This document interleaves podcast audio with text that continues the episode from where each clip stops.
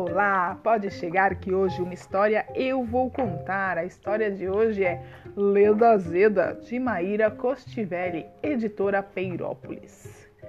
Era uma vez uma menina verde azeda, chamada Leda. Leda, mais conhecida por Leda Azeda, espantava até labareda. Era incomodada, irada e bastante fechada. Seu gosto azedo não engolia, cuspia toda ideia que atingia, sendo contrária a tudo que vinha da tia. Bufava e arrotava, que chocava até quem disfarçava. Bastava alguém se aproximar para ela então abocanhar. Ninguém entendia porque Leda só feria.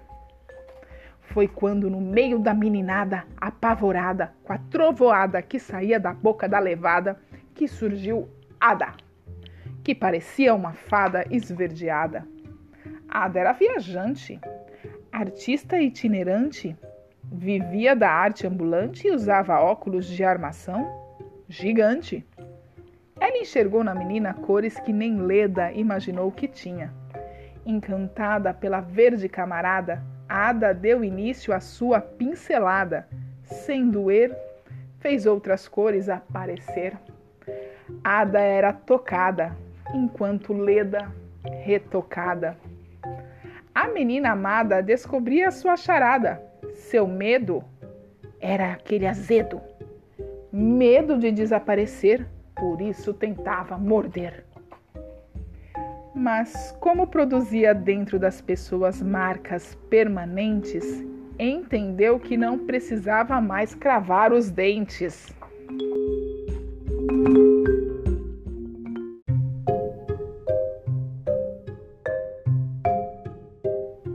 Leda viu que era lembrada. Não importava mordiscada, que ficaria especialmente guardada na memória da viajante esverdeada.